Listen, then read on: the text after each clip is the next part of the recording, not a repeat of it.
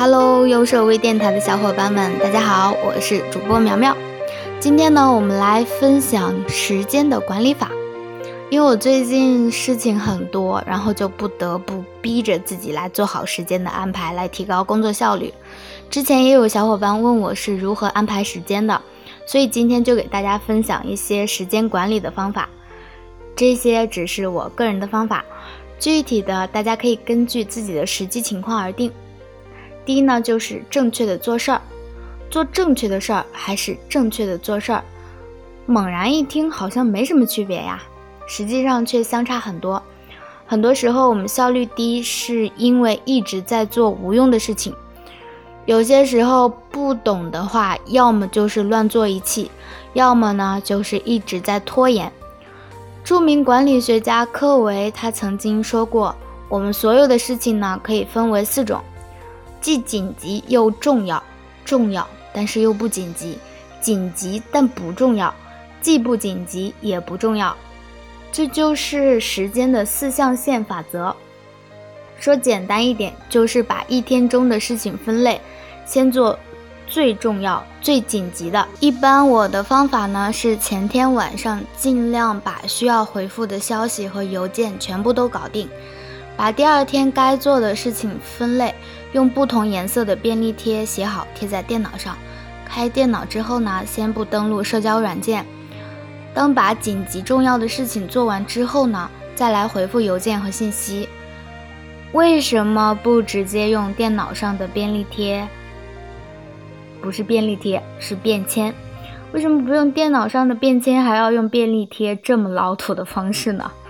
因为便签对于我这样拖延症晚期的人来说没有作用。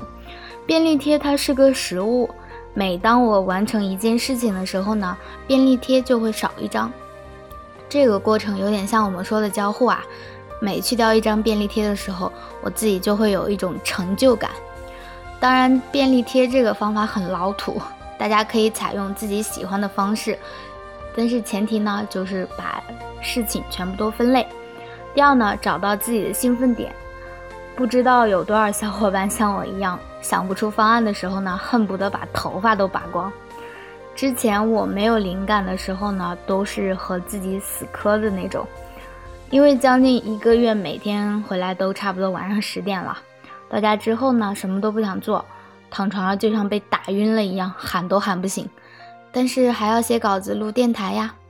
刚开始的几天呢，是狂喝咖啡硬撑着完成的，但是发现效率都好低，质量也好差。有天我撑不下去了，回来直接躺沙发上就睡着了。醒来已经是凌晨两点了，然后就慌里慌张的开始写稿子，意外的发现竟然特别的顺畅。之后呢，我就习惯每天回来先睡一小会儿，然后起来干活，完成之后呢，还可以再睡两到三个小时，白天的状态和以前是一样的。其实这个是和我们身体机能有一定关系的。因为白天忙碌一天，身体和精神已经处于一种疲惫的状态了。短暂的休息就是一个调整状态的过程。漫画家蔡志忠老师说过，一般他每天的创作巅峰呢是足够休息之后的凌晨三点。这里呢不是鼓励大家熬夜，而是你要找到自己的兴奋点，学会调整自己的休息时间。利用这个兴奋点来工作呢，效率会提高很多，而不是熬到凌晨还在和自己死磕。三呢，要学会及时的反馈鼓励自己。我有一个特别不好的习惯，就是要过很久才会做一次总结。后来呢，被要求说每个月要统计信息，然后才发现原来一个月我做了这么多事儿。表面上看是每个月的惯例，但实际上是时间上的一种反馈。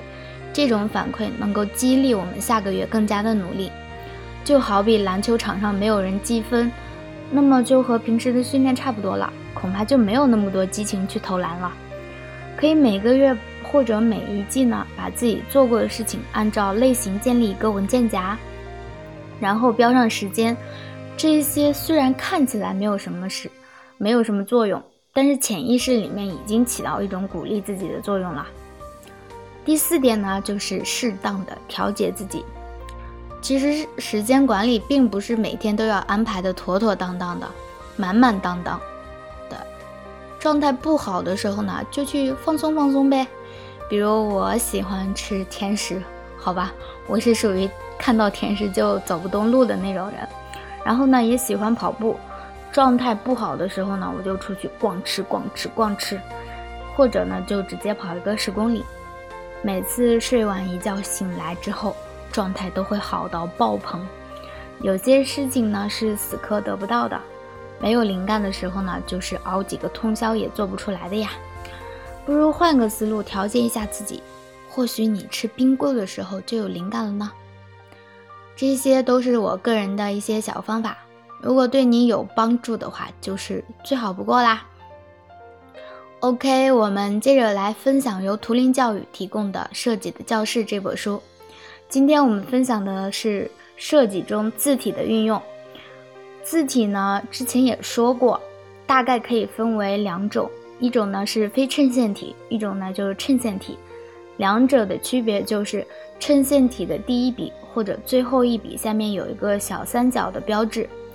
衬线体适合追求张力的设计，非衬线体呢适合简单明快的设计。页面设计中文字的运用，可以把字体加粗加大，也可以利用背景对比突出文字。衬线体还可以借助斜体来发挥出本身这个衬线体它曲线美的特征。这里呢要给大家特别说一点，就是作为设计师，我们要时常留心文字间距。在保证文字不相接的前提下，减小文字间距，这样才能使作品更有紧张感。对各文字间距进行调整的时候呢，尽量让文字间距看起来相等。其实之前的电台节目里面也给大家说过关于文字的一些分享呀什么的，如果感兴趣的小伙伴呢，可以去找一下之前的节目。今天的图书分享呢就到这里，那么问题来啦。非衬线体与衬线体的区别是什么呢？在评论区里告诉我你的答案，我会送出由图灵教育提供的设计的图书一本的。节目的最后呢，苗苗想说几句题外话，也就是电台的稿子是有版权的，好吧？说到版权的这个问题了，其实从电台开播以来到现在。只有两篇文章是我从国外网站我翻译过来分享给大家的，其他所有的都是原创的，包括小安姐姐的文章，小安姐姐的每一篇都是原创的，所以请不要随意的把我们的稿子拿去用，需要授权的话可以联系我们。好啦，今天的节目呢就到这里啦，优设微电台始终相伴每一位在路上的设计师。我们下期见啦，拜拜。